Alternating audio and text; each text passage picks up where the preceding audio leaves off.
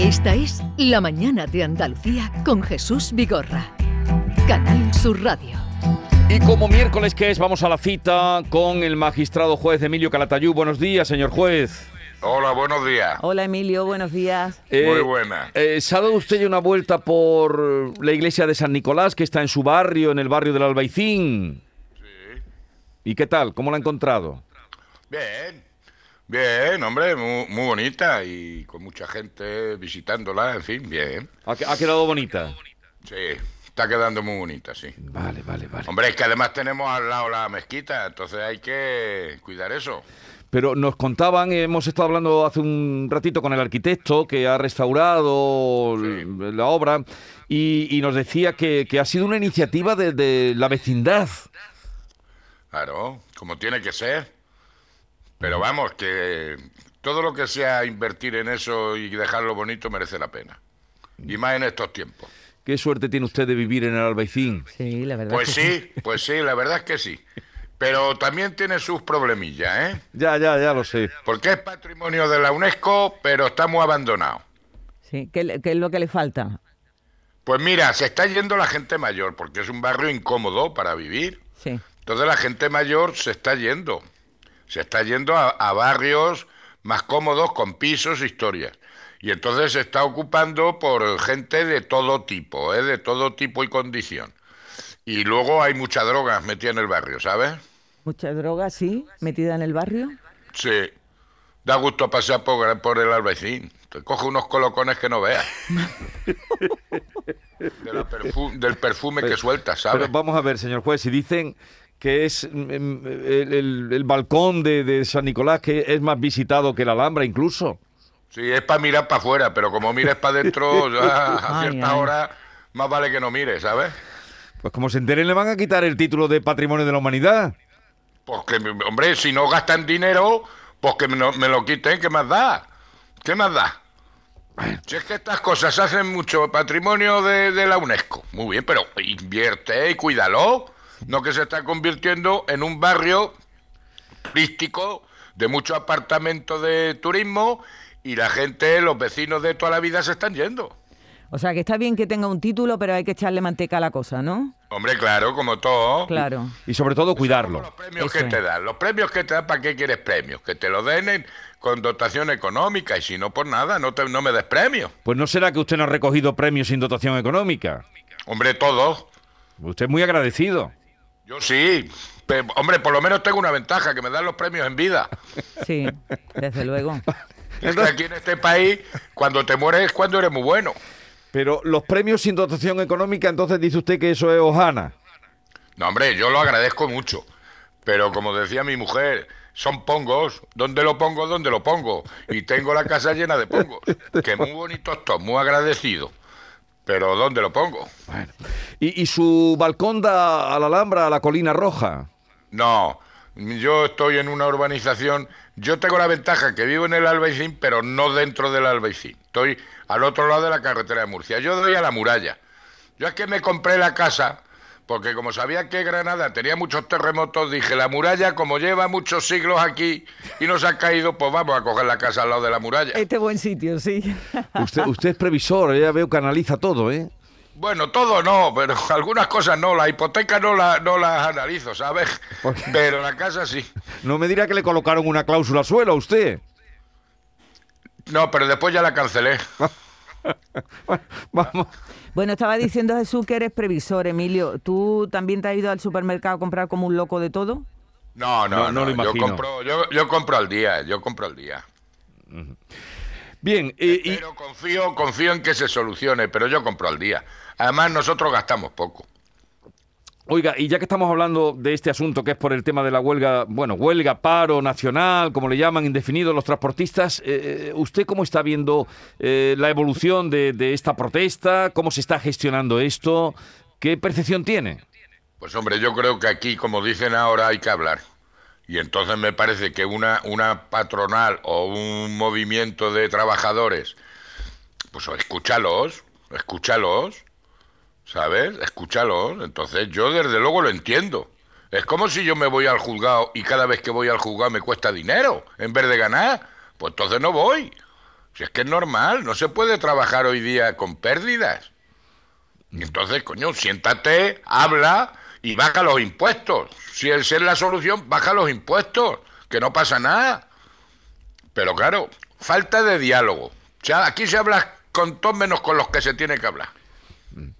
Desde luego, eh, es un poco extraño que no se haya dialogado. Lo pide todo el mundo. Esta mañana. eh, Pero pues, la soberbia, la soberbia, es la soberbia. Claro, y no puede ser, hombre, hay que ser humilde. Que eres un mandado. Que es que no se enteran que los políticos son mandados. Que no son los que mandan, son mandados de la sociedad y tienen que velar por la sociedad. Y la sociedad te está pidiendo diálogo, pues habla con ellos y siéntate y negocia. Bueno, un momentito, señor juez Calatayud, que nuestro compañero Fran López de Paz, que se encarga del informativo de las 12 de la tarde, viene a darnos algún adelanto, alguna noticia, ¿no, Fran? Buenos días. Buenos días, Jesús. Un nuevo foco de gripe aviar que afecta a 17.700 pavos que se encuentran en una granja entre Marchena y Aral. Es la noticia que acaba de proporcionar el Laboratorio Nacional de Referencia de la Influencia Aviar en España. Ya hay en Andalucía 28 focos, de los que 22 se corresponden con la provincia de Sevilla y 6 restantes con la de Huelva. Había llamado poderosamente la atención el número de animales ¿no? afectados por este foco en una granja entre Aral y Marchena, 17.700 pavos. Pues ahí luego la ampliaremos la información. No acabamos de salir, ¿eh? No acabamos de salir de sustos, sobresaltos y... Qué racha. Di- di- Lo que dígame. nos falta, si es que no nos privamos de, de nada. Bueno, pues eh, estaremos al tanto, Fran. ¿Y las lluvias cómo van? ¿Están incidiendo mucho en Hay problemas carreteras? en Málaga fundamentalmente, ¿eh? pero en carreteras no tenemos noticias de que en estos momentos haya nada destacable. Bueno, pues nada, seguiremos al tanto.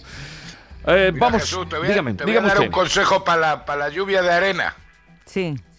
Yo ya le he dicho a mi vecino que a mí no me molesta su pared, su pared marrón. Y como si a él le molesta la mía, pues que me la pinte él. Pues yo estoy dentro, a mí me da igual, ¿sabes? Yo no la veo.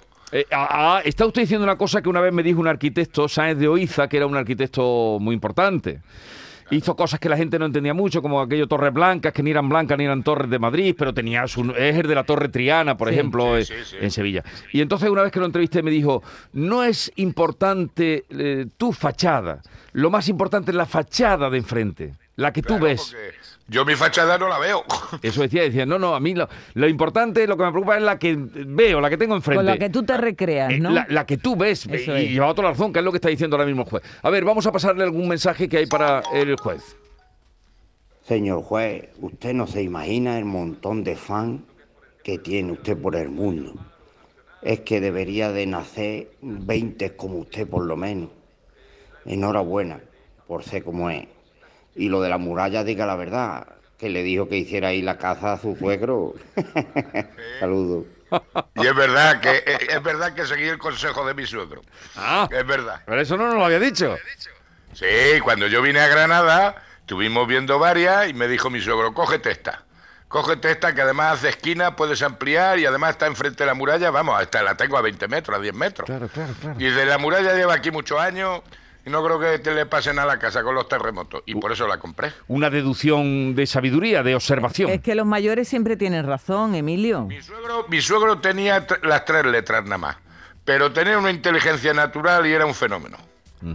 Que tenía las Y tres es- letras que se refiere. Porque eh, estuvo en la escuela lo fundamental, Ajá. para aprender a leer y escribir. Lo- Sí. lo- Pero después se quedó huérfano y sacó a su... Él no tenía estudios, pero tenía una inteligencia natural. Y después sacó a sus siete hermanas, la hizo maestra todas. Fíjate. Bueno. Fíjate, la importancia de, de- de eso, de la inteligencia y, y, Y de pelear. Y de pelear Sí. y, de, y de buscarse la vida y observar y saber observar, como el gesto de la muralla. Sí, era un fenómeno. Pues nada, yo muchas gracias a este hombre. Si me voy a tener que hacer YouTube, para perdí la oportunidad. Sí. Ya cuando empezaron los youtubers me tenía que haber hecho yo de eso. Pero me hubiese tú- jubilado de juez. ¿Y tú no tienes un TikTok ni nada de eso, Emilio? Yo no tengo TikTok ni nada. A mí me cuelgan TikTok, pero yo no, si yo no sé quién manda los vídeos ni nada. Nada, pero, Pero que han creado un personaje que tampoco es todo el oro lo que reluce, ¿sabes? Que yo soy juez y ya está. Pero lo que claro, pasa es que si- yo cuento lo que vivo, pero nada más. Yo no sé quién cuelga los vídeos ni nada de eso. Pero mira, que he caído bien a la gente. Mejor caer bien eh, que... Sí, Más vale que en gracia que ser gracioso, que se ha dicho de toda la vida de Dios. Mira, ayer tuve un juicio muy complicado, ¿sabes? Que, que- de abusos sexuales, de agresiones sexuales entre menores. A ver, me costó una hora, pero lo, lo apañé, ¿sabes? Lo apañé. Qued- Quedó satisfecho cuando se fue para casa de, de cómo había resuelto aquello, ¿no? Sí, sí, sí, porque son juicios muy delicados, ¿sabes? Ya. Muy, muy complicados, que además tienen que prestar declaración delante de sus padres y yo me tengo que enterar de todo. Entonces son interrogatorios muy duros. Y dije, mira, vamos a dejar las cosas como están. Y ya que convencí a los chavales, a los padres, digo, vamos a dejar las cosas como a la víctima también, porque son juicios, lo- son los más difíciles que hay, ¿sabes? Porque además tienes que escarbar mucho. Ya. Y eh, afloran cosas que a lo mejor los niños no quieren eh, que sus padres se enteren y cosas de esas, pero está aumentando mucho eso, ¿sabes? Está aumentando. Sí. Pero, Eh. ¿y, y, y por qué? ¿Qué, qué? estamos haciendo mal, Emilio? Pues educando a los niños. Ya no hay valores, que se dice ahora, que yo cuando dice que faltan valores, pero ¿qué valores? Los valores que hay que eh, educar pues son la honradez, la integridad, crear buenas personas, la dignidad de la, de la persona humana y el respeto. Pero eso no se... el esfuerzo, el trabajo, Y- ¿sabes? Y este se está perdiendo, se están aumentando mucho las agresiones sexuales, además en grupo, pero estoy hablando de niños de 14 años. Sí, bueno, mira, eh, precisamente en Benejúzar, en Valencia, eh, varios menores, un grupo de menores han agredido a una niña de 11 años. Ha sido un grupo, cinco niñas, un niño, y le han pegado una paliza en la biblioteca. Sí, y encima lo grabarán. Eso es, eso Claro, es. es que son tontos. Aparte de eso, de ser, y perdón por la expresión, unos hijos de puta, son tontos, porque es que te dejan el, el- el pleito ya resuelto. Yo he tenido de esos y lo que he hecho ha sido poner el vídeo a los padres. Diga, mira lo que estamos juzgando. Claro, se quedan helados los padres. Es que aparte de ser malos y los condeno porque son agresores, Sí. los condeno por tontos. Si es que sois tontos. En lo que estábamos tocando antes, y a raíz de ese juicio que usted tuvo ayer y que se fue satisfecho de cómo lo había resuelto, mucha culpa también tiene, eh, esto se habla de vez en cuando, pero, pero eh, aparte que es un poco mm, muy difícil acotarlo ahora, eh, el tema de, de Internet y la pornografía. Sí. Que eso es tremendo. Eso es un océano ahí abierto donde naufragan y, y, claro, ven con esa facilidad y, y- y esos comportamientos. ¿no? Por supuesto, claro que sí, que hace muchísimo daño, muchísimo daño. Y luego el efecto dominó. Si estos pueden, ¿por qué no nosotros? Y si estos lo hacen, ¿por qué no nosotros? Pero está haciendo, nos está haciendo muchísimo daño. Muchísimo daño. Eso es tremendo, ¿eh? Hablábamos de, de la agresión, te comentaba Emilio la agresión que ha sufrido esta chiquita de 11 años en, este, en, esta biblioteca. Perdona que te interrumpa. Sí. Ayer, por ejemplo, mi fiscal en un descansillo del juicio este tiene un pleito, que esa no me ha llegado a mí porque es mayor, un, ch- un tío de 21 años con una niña de 5 años. Qué Madre mía. Es que están las cabezas muy malas. Sí, sí, sí. Bueno, está, está muy Es, mala- es te- es terrorífico lo que, lo que usted nos cuenta. Eh, un padre Sí, ha mantenido encerrado a un hijo en Málaga durante un año en una habitación. Solo veía la tele y jugaba a videojuegos.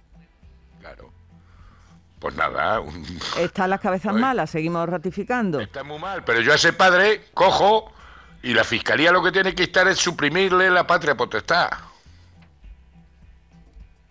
Sí, sí, bueno, están, están ahí, se lo han retirado al padre, eh, que tenía eh, tiene 47 años de origen marroquí, se le ha quitado al niño y están investigando todo esto.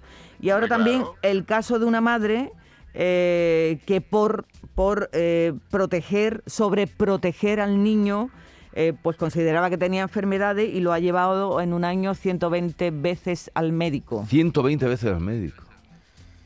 Si es que, mira, como, lo de, como me dice mi mujer, que es maestra, una filósofa, hay que luchar ahora con los niños y con los padres, pero son peores los padres que los niños. Y como digo yo muchas veces en el jugado, bastante bien salen los chavales a pesar de los padres que tienen.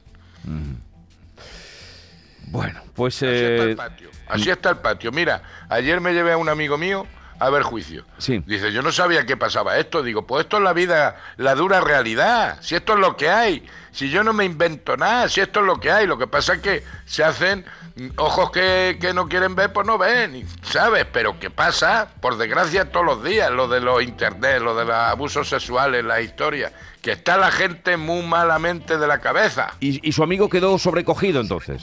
Claro que quedó sobrecogido. Tiene una niña de 12 años y fíjate cómo se quedó. Claro. Madre mía. Asustado. A veces, como usted dice, no hay más realidad que la que no queremos ver o el suelo que no queremos pisar.